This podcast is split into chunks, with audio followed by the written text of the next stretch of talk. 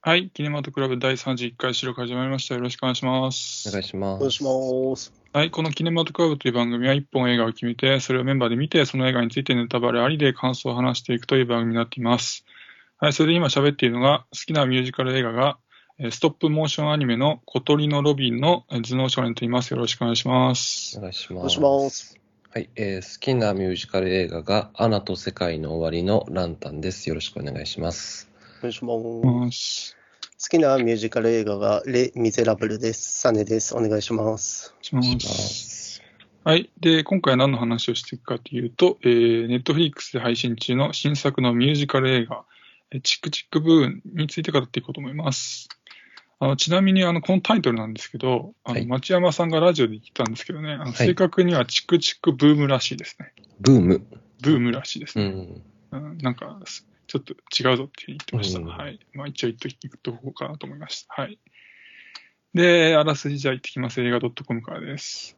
えー1990 1990年のニューヨーク、食堂のウェイターとして働きながらミュージカル作曲家として成成功を夢見るジョナサンは、オリジナルのロックミュージカルの楽曲を書いては直しを繰り返していた。もうすぐ30歳を迎え、これまで共に夢を見てきた仲間たちも現実に目を向け始め、焦りを覚えるジョナサン。自分の夢に価値はあるのか、時間を無駄にしているだけではないか、と自らに問いかけながらも、時々が過ぎていき、点々点。という嵐になっています。えー名作ミュージカル、レントを生んだ作曲家、ジョナサン・ラーソンの自伝ミュージカルを映画化した作品です。えで、監督が、えーリン・マニュエル・ミランドさんということで、えー大ヒットミュージカル、イン・ザ・ハイツ、ハミルトンなどの原作者として、えー作詞や作曲なども手掛け、ディズニーアニメ、モアナと伝説の海では音楽を担当するなど、えー現代ミュージカル界を代表する、えー才能として知られるミランダさんの、えー長編映画初監督作になっています。はいで主演キャストが、えー主人公ジョナサン役が、えーアメイジング・スパイダーマン白装リッチの、えーアンドリュー・ガーフィールドさん。えー彼はあの今作でなんかアカデミー賞主演男優賞にノミネート確実っていうふうに言われてるみたいですね。うん。で、ジョナサンのガールフレンド、えースーザン役が、えー X-Men シリーズでストーム役を演じているアレクサンドラ・シップさんという方ですね。はい。はい、で、作品の情報はもうそのところにして、えー早速感想を語っていこうと思うんですが、えーお二人は、えーチクチク分いかがでしたでしょうか？はい、えー、めちゃくちゃ良かっためちゃめちゃ良かった。ですね。はい、えっ、と、冒頭の1曲目、えっ、と、3090っていう曲だったと思うんですけど、まあ、こう、ミュージカル作家として、目が出ない自分に、うん。えーまあ、30歳の誕生日が近づいている。まあ、つまりその若さを失うことの焦燥感みたいなことを憂いていた曲ですけど、うーん、これを舞台で歌っているラーソンとラーソン自身の生活を織り交ぜるみたいな、えー手法で見せていて、うん。こう一発でラーソンのお人物がわかるし、曲自体もアップテンポうん。な、まあなんかロック調みたいな感じで、うん。うん、良かったし、一気にそこで引き込まれましたね。だからう、ん一曲目の時点時点でね、もうこの映画は当たりだなって正直思いましたね。はいで、その本編中のかなりの時間が、まあうん歌唱シーンに割かれていると思うんですけど、うん。こう、突出した何か見せ場があるとか、あるいはそのキャッツでいうところのメモリーみたいな、こう、うん代表的な一曲みたいなものに頼らずに、そうの、ん。劇中の曲とラーソン自身の生活であるとか感情が、こう、一体であることっていうのにかなり重きを置いているようにうん。感じましたね。うんで、そう感じるっていうことは、その、うん劇中でのスーパービアでは、こう、テーマ性であるとか、企画の難しさ、分かりにくさに苦戦していたラーソンが、うんまあ、次の作品である、チクチクブームでは、うんそこの部分をクリアしたんだということでもあるし、うん、良かったんじゃないかなというふうに思います。で、そのミュージカル映画にありがちな、こう、飛躍した演出みたいなのも結構抑え気味で、うん。で、まあ、唯一ダイナーで歌っていたサンデーっていう曲だけ、はいこう、ダイナーの四方の壁が倒れて、こう、世界が広がる、開かれるようなうん。演出がありましたけど、うん。あれもこう、歌い終わると舞台の上にいるラーソンにカットが変わっていて、まあ、これも、あくまでも、こう、ミュージカルを映画的な表現にしたんだっていうことがわかるし、うん。うん、そこも良かったですね。うん。で、うん、アンドリュー・ガフィールドの演じるラーソンが、うん僕は好きだなっていうふうに思ったし、あとマイケルとの関係性もすごくいいなっていうふうに思いましたね。うん。うん、大好きな作品になりました。うんはい。あのーダイナーで、そのうんさっき言ったサンデーね、歌ってましたけど、あれなんか、あのーなんかラーさんの妄想とはっきり分かるように作られてて、うんなんか割と自然だったんで、そうですね。ううんん僕ももうスッと入ってきてうんうん。よかったです。はい。僕は音楽が、まあ、めちゃくちゃ良かったんで、それだけでもう見れたんですけど、うんうんまあ話の内容に踏み込むと、あの30歳になる前に何かを成し遂げたいってことが、まあうん前半の方では特に描かれたと思うんですけど、うんまあ技術面で成功しようとするとリスクっていうのはつきもので、うん。まあ貧しい生活に直面しているところを見て、もどかしい気持ちになったりもして、うん。まあでも、あらすじで言ってましたけど、30近くになると、まあ大体の人が自分の現状とか才能に向き合って仕事を選んだりしていく中で、うん。主人公は夢を諦めずに、うん。まあ突き進む姿っていうのが描かれてて、うん。まあ周りの人をしっかり見ることができない、まあ状況に、まあ少し自分勝手かなっていうのも思えたんですけど、うん。まあ、実際、彼は現実で死の直前にレントっていうミュージカルを生み出してたんですよね。はい。なんで、まあ、人生死ぬまで何が起こるかわからないっていうのを、うん。まあ、体現した人なんだなと思いました。うん。うんで、まあ、話の内容はちょっと重めなんですけど、うん。曲調ですごいバランスが取れてる感じもして、うん。なんか暗すぎてどんよりならないのがすごい良くて、うん。で、僕、ネットフリで見ちゃったんで、音楽が良すぎて、劇場で見たかったなって、ちょっと悔いが残るぐらいでしたね。ね確かにね。うん。そうですね。あの、この作品を課題作品にしようっていうふうに決めた時点で、うんもう全国で8巻ぐらいしか上映してなかったんですよね。うんあ、で、そうなんですね。そう。で、今も5巻ぐらいしかやってないし、あの、東京と関西とかの一部でしかやってないのかな。だから、すごうんすごくもったいないなっていう気にね。なりますよね。ううんん。あの、これの、ここの作品の感想を見てると、あの、本当にそういうね、ね劇場で見たかったっていう話をうんよく聞いて、うんまあそれと同時に、その、こういう作品が、その、一応かかるはかかるんだけど、ちょっとしかかかんないのは本当に問題だから、うん早くそのネネットフリーのの作品だけを流すようなね、劇場みたいなのを、うんまあ、いくつかうんそんなものは作れるんだって話を気もするんだけども、まあでもそういうものが必要は必要だよなっていうふう。うんに思ってね。なんかアメリカにはあるんですよね、多分。ねなん確かああるらしいですね。うんうんまあなんだろう、その、まあ別にネットフリー専用劇場じゃなくてもいいんだけど、普通にもっとね、一週間とかで終わっちゃったところも結構なんか僕の医者で多かったから、うん。普普通に一般作品と同じ1ヶ月ぐらいね、バーってやってくれてもうん。全然いいと思いますけどね。はい、じゃあ僕からはね、まあ、あまあ、いくつかあーもう出てる話ありますけど、やっぱジョナサン・ラーソンの作曲の楽曲が本当に素晴らしかったなと僕も思って、で、まあ、特に好きだったのは、あの、まあ、今作のテーマ曲でもあるのかな？あの、まあ、ランダさんも言ってたけど、あの3090ね。うんうんが特に良くて、あとは、あの、序盤に、あの、ラーソンの部屋でホームパーティーしてましたけど、あ,、はいはいれでみんな歌ってた、あの、 Boho Days っていうね、うんあれもなんかすごく良かったなと思ったんですけどね。で、あまあ、そんな感じ全体的に曲のクオリティ高くて、で、まあ、そう感じた理由って、まあ、もちろんそのラーソンが作った楽曲が素晴らしいってのもあるんですけど、あとはそのアンドリュー・ガーフィールドの歌が良かったなっていうのもあって、うんうんなんで、このアカデミー賞ね、主演大優勝に彼がノミネート確実って言われてるのはすごく納得したなって思ってます。はい。で、まあ僕なんかもともとミュージカル映画興味なかったんですけど、このチクチクブーム見たことで、なんか他のミュージカル映画もちょっと見てみようかなっていうふうになんか思わせられるほどの、なんかそういうパワーを持った僕としてはね、そういう素晴らしい作品だなと思って、本当にまあ繰り返しになりますけど、映画館で見たかったなというふうに思うような作品でした。はい。その部屋の中で歌ってたやつあるじゃないですか。はいはいはい。あれ、なんか、結構珍しく生音感がめちゃくちゃあるんですよね。あんま静音されてない感じがあって、うんそれもすごい良かったですね。うん。あの、なんかね、こうみんながこう一体になってる感じとかも良かったしね。うんはいはい。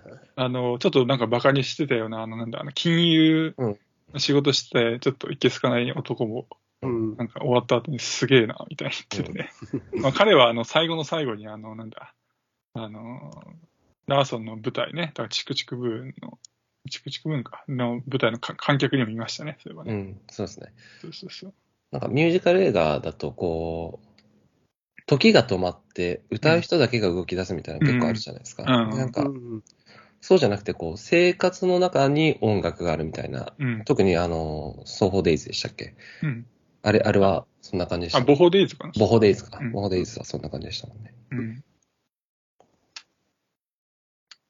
はい。あじゃあ、まあ僕ね、あの、まあ興味ないってさっきミュージカル映画言ったんですけど、うん。あね、あの、まあどっちかというと苦手だったんですよ。で、まあなんかその理由がいくつかあって、なんかね、突然歌い出したりとか突然踊り出すとやっぱあるじゃないですか、結構。うん。ううんん。それがあちょっと苦手で、で、あとなんかね、登場人物のあのセリフがね、あの、なんかそのまま歌の歌詞になってたりとかいうのもちょっとね、うん、うんっていうのがあったりとか、あとね、あの、歌の分量がさ、あの、芝居より多いっていうのも結構あったりして、うんうんうん、それもなんかちょっとなっていうのがあって、だそんな感じで苦手だったんですけど、じゃあ、あの、チクチク分どうだったかっていうと、あの、劇中のあの歌唱部分って、あの、割とこの物語と並行して進むあのミュージカルの方で主に行われてたじゃないですか。うん。うん。そうです。だから違和感がなかったし、あの、物語の中でもね、まあ、いくつか歌われる場面ってもあるんだけど、うん。あれも割とこう芝居から歌への流れがそんなに違和感なくてよかった感じで、うん見れて、まあそんな感じで、このチクチク分ってこのミュージカル映画にこう苦手意識がある人でもなんか非常に見やすい作りになってる気がしたんで、うん。そこもすごい良かったなと思いました。はい。そもそも、題材がミュージカルだから、うん親和性はすごい高くて、うん。違和感はすごい少ないかもしれないですね。うん。ううん。ん。そうですね。なんか物語をミュージカル映画化したというよりは、その元々あるミュージカルを物語にしたって感じですもんね。うんミュージカルというか、そうんの人の人生をミュージカルにしたものをうんそのまま映画にしましたっていうん感じがあるので。あれ、二人はミュージカル映画は苦手意識はないんですか？別に。苦手、いや、見ないですよね、基本的あ、には。見ない。そう、だからさっき僕が挙げたアナと世界の終わりっていうのも、うんそのゾンビ映画なんですよ。ゾンビ映画かけるうんミュージカルっていう感じの話で、で僕はゾンビ映画のつもりで見たら、こう、うんミュージカルの要素があったっていう意味で、まあ驚きではあったんですけど、うんなんでまあ基本的には見ないですかね。うん。僕は結構好きですね。うん。で普通の映画の中の一つみたいな感じでうん。見れますね。うん。うんなんかね、この、あの、だからレントの作者じゃないですか、主人公はね、はいはいサン・ラーソンが。だからちょっとレントも2005年に映画化されてて、うん。で、うんネネットフリに入ってたんで、ちょっと見てみたんですけど、なんか僕のイメージ通りのミュージカル映画だったんですよ。そっちあ、は本当ですか。うん。うん、今さっき挙げた苦手な部分のね。うんちょっと途中で見るのやめちゃったんですけどね。うん、だやっぱりちょっと新しい、うん、よくわかんない全然僕ミュージカル映画わかんないんだけど、いわゆるその、なんていうの、ミュージカル映画でみんなが思い描くようなものじゃな、なやっぱりないんじゃないかなと思ってましたね、うんこのチクチク分はね。そうですね。うんはい。あとは、どうですか？あの、ちょっと前に、えっと、終わり方が最高に好きな映画っていうハッシュタグが、ありましたねツイッターでうん流行ってましたよね。で、チクチクブーンもね、終わり方、すごい僕的に良かったんですよね。こう、うん。冒頭の39では、こう、うん。誕生日を迎えることを憂いていたラーソンが、すごい、あの、あの、ダイナーでの誕生日パーティーみたいなのがフラッシュバックされて、こう。えー誕生日ケーキのうん。ろうそくを吹き消すってところで終わりますけど、はいはい。あそこでタイトルが出てくるところとかもすごい好きだし、ううんん。うん。最近見た映画の中では一番こう終わり方が、ううんん、好きな映画でしたね。なんか古いビデオカメラ回してるような。うん、そうそうそうそう。はいうん。ちょっとこの映画見るときに、はい。この人が実際いたっていうことを情報に入れてから見た方がいいのかなとはちょっと思いましたね。うん。うん、僕、全く情報入れずに見たんで、なんか終始ふわふわした感じで見てたんですよ。あ。うん。なんかこの作品が完全にオリジナルだと思ってて、で、うん本当の最後の方になって、あれこれリアルっぽいなってなっちゃったんで、うん。なんか、混乱はしなかったけど、思考を一致させるのに能力を要したんで、うんなんか、それで入り込みきれなかったところもあったんで、うんうん、実際にいたっていうのだけでも情報を入れてうん。おかないと楽しみきれないかなとうん、ちょっとうん思いました。じゃああれ、サメさん、レントっていう舞台はもし知らなかったことかな？あ、そうなんですよ。全然知らなくて。まあ古いもんね。僕もね、名前しか知らなかったけど。うんあのレ、レントのなんか、シーズンズ・オブ・ラブだかっていう、あの、代表曲みたいなのが、たまになんか、ま、たまにとか前にリトグリかなんかがカバーしてて、僕はそれで初めて知ったんですけど、うん。うん。あの、僕ちょっと逆で、あの、サネさんとは、あの、なんとなくあらすじを読んだんで、このジョナサン・ラーソンっていう人がいたってことは知ってたんですけど、あの、うん。劇中で歌われてる曲が、はいその、まあ、まずそのチックチックブーン自体が劇だったってことを僕知らなくて、うん。なんでその劇中で歌われてる曲が、あの、スーパービアの曲だと思ってて、ああ、なるほどね。そうそうそう。だから、あの、たまにこう、えっと、舞台にこう、場面が転換するじゃないですか。ジョナサン、はいはいラーソンが立ってる舞台。はいはいはいだからあそこがちょっとどの時点の何なのかはい理解できなくて途中、うんうんうんどういうことだと思ってて、終盤までちょっと混乱したとこはあったんですけど。うんうん。僕はあの、あらすじも読んで予告編も見て、なんならちょちょこっとラーソンってどんな人かまで見ちゃったから、うん。で、その辺の疑問はなかったかなかったな。多分多確かにちょっとね少調べてみた、うん、方が良さそうです。うん、そうかもしれないです。うんはい。あとじゃあ僕からはね、あの、まあ、この作ってあの、まあ、30歳目前のさ、あの、ラーソンがね、うん。あの、まあ、そのことで焦りを感じるっていう、まあ、展開だったんですけど、まあ、ちょっと本編から話ちょっとずれるかもしれないですけど、あの、二人今いくつなんですかね？あの、まあ、大体わかってるんだけど、あのランランタンさんはまだでしょ？えっと20 25数数年かかるでしょ？はい。僕サメさんも？29なんで、ジャスあ、そうトでした。か。ああジャストじゃラースジャスト、ジャストラーソンでした。ラース。で、いやーじゃあ、それちょっと疑問だったのが、あの、なんていうんだろうまあ、ランタンさんまだ先あるかもしれないけど、その、はいなんか30歳に対する焦りっていうのが、もうすでにあるのかとか、まあランタンさんもそのちょうどその時期だけど、なんかそういう焦りがあるみたいなのが、ちょっと興味があったんですけど。僕は完全にありますね。うん。ある完全なラーソンでしたね。うん。完全な、じゃあ響くよね、この映画ね。もうめちゃくちゃ感情移入しながら見てましたね。うん。この周りを見て、ちょっと自分が遅れてるところと比べて、うん。ああ、ちゃんとしないとなって思うところを完全にうん。ラーソンになりながら見てましたね。うん。うんうんランタンさん。あ僕は、まあ、30歳に対する焦りっていうのは正直まだなくうて、んうんあの、インスタグラムでね、もう連絡をほとんど取り合わない高校の同級生とか大学の同級生とかがいるんですけど、うん。その人たちがストーリーにあの結婚しましたっていうあうんの報告を上げたりするんですね。うんうん。で、最近だと、あの、僕が今、未だにこう仲良くしてる高校の部活の LINE グループで、二人結婚したのかなで、うんそれを見て、こう、お、お、ちょっとやばいかもな。だから、これ30歳に対する焦りとはちょっと違うんですけど、うんうん。周りと比べてう、ん。俺の人生大丈夫かって思う機会は増えてるかもしれないですね。なるほどね。でも、20歳になった時も同じようなことは思ってましたね。あ、本当ですか？早いっすうんなんか、大人になりきれてねえぞっていう。だからなんか、10代区切りでやっぱ来ますね。うん僕は10代区切りで結構感じるかもしれない。ええいやもう20代で感じるってのはすごいねうん僕なんてもうお酒飲める、大大手を振ってお酒飲めるって言って喜んでたぐらいですよ。うん20歳は何にも感じなかったな。うん、ね、感じてなかった。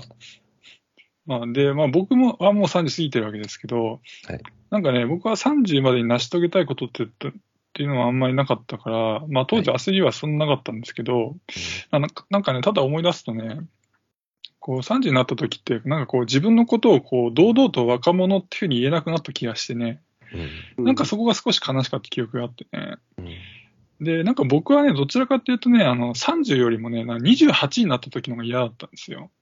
うん。で、うん。なんかその理由っていうのがね、あの、あの27クラブっていうのがあるんですけど、ちょっと説明するとね、うん。まあ、あの、20ああの27歳で、あの、多くのあの著名なミュージシャンが死んでて、うん。で、まあ、彼らのことをまとめて27クラブって言うんですけど、例えばカート・コバーンとかね、ブライアン・ジョーンズとか、なんかジム・モリソンとか、ジミヘンとか、まあ、あげれば気にないんですけど、はい、まあ、なんか自分が28になった時に、なんか彼より、まあ、年上になったわけだけど、本当に何一つ成し遂げてないなと思って、うん、なんか嫌な気持ちになったのは覚えてるんですよね。うんで、なんかただね、今考えるとね、やっぱね、あの、天才と自分をね、年齢で比べちゃ絶対ダメだなと思った思ってるんですよ。本当落ち込むだけだから。うん、でラ、ラーソンはあの、ポール・マッカートニーと自分比べてたじゃないですか。うん、あんな、あんな絶対ダメだよと思ってて。うん、で、あと、彼はあの、自分の両親とも比べてたじゃないですか。うん、自分を。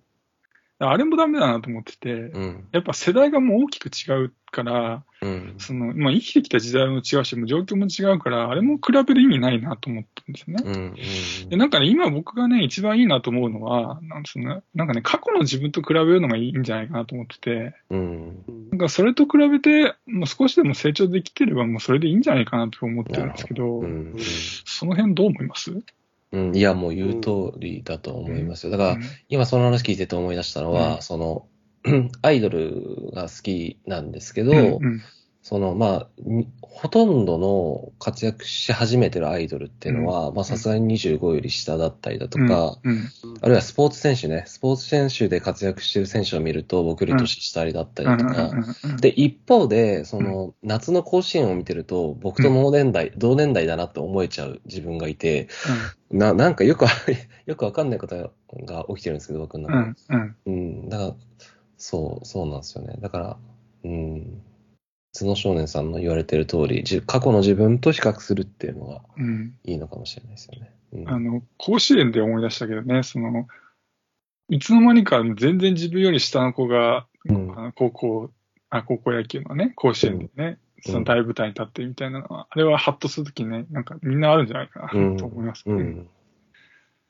まあ、スポーツで言うと、なんだろうな、やっぱ若さの憧れみたいなものはもうすでにあるんですけど、うん、まあサッカーとか見てると、僕も監督すげえなって思うようになってきて、うん、まあこういう大人になれるように頑張ろうって思うことも増えましたかね。うん、自分より上の年代を見て、こういうおっさんになりたいなというか。そう、だからそれも思い始めてて、その29とか30代前半とかでなんかこう活躍してる人を見ると、じゃあ数年後の自分、こんなん考えらんねえと思って、尊敬するとこはやっぱありますよね。はい。まあ、そんな感じなんです。他に全然いいですよね。作品の話戻ってもらっても。はい。結構話しちゃったな。うん、いやよかった、まあね、よかったね。はい。何かありますでしょうか？まあ、そんなとこですよね、僕は。はい。うん。サさんも、そんなとこ？ですかね。はい。まあ、よかったですよね。みんな、みんないいって言ってましたね、じゃあね、3人とも、ね。うん。うんこれは僕はもしかしたらあれかな、ベスト10に入るかもしれないな。うん、僕もその可能性全然ありますね。うんうん、これから考えますけど。うん、楽しかったからな。うん。じゃあ、かなりおすすめ、キネマトクラブ全員おすすめの作品ってことになりました。そうですね。あと、あれですね、あの、はい、脚本のスティーブン・レベンソンが、今、はい、あの、リア・エヴァン・ハンセンっていうあの映画を劇場でかけてますよね。ええー、あ、そうだね。そう、そうそうそう。で、このディア・エヴァン・ハンセンを監督してるスティーブン・チョボスキーが、映画版のレントの脚本をやってるっていう、ああ、そうなんこれもすごい話なんですけど。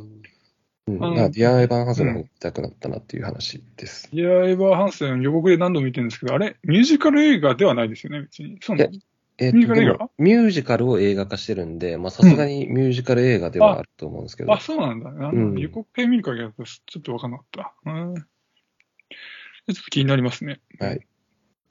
はい。とこです。はい。今日はこの辺でいいでしょうか？はい。はい。はい。じゃあ今日お願いしてきます。ありがとうございました。失礼します。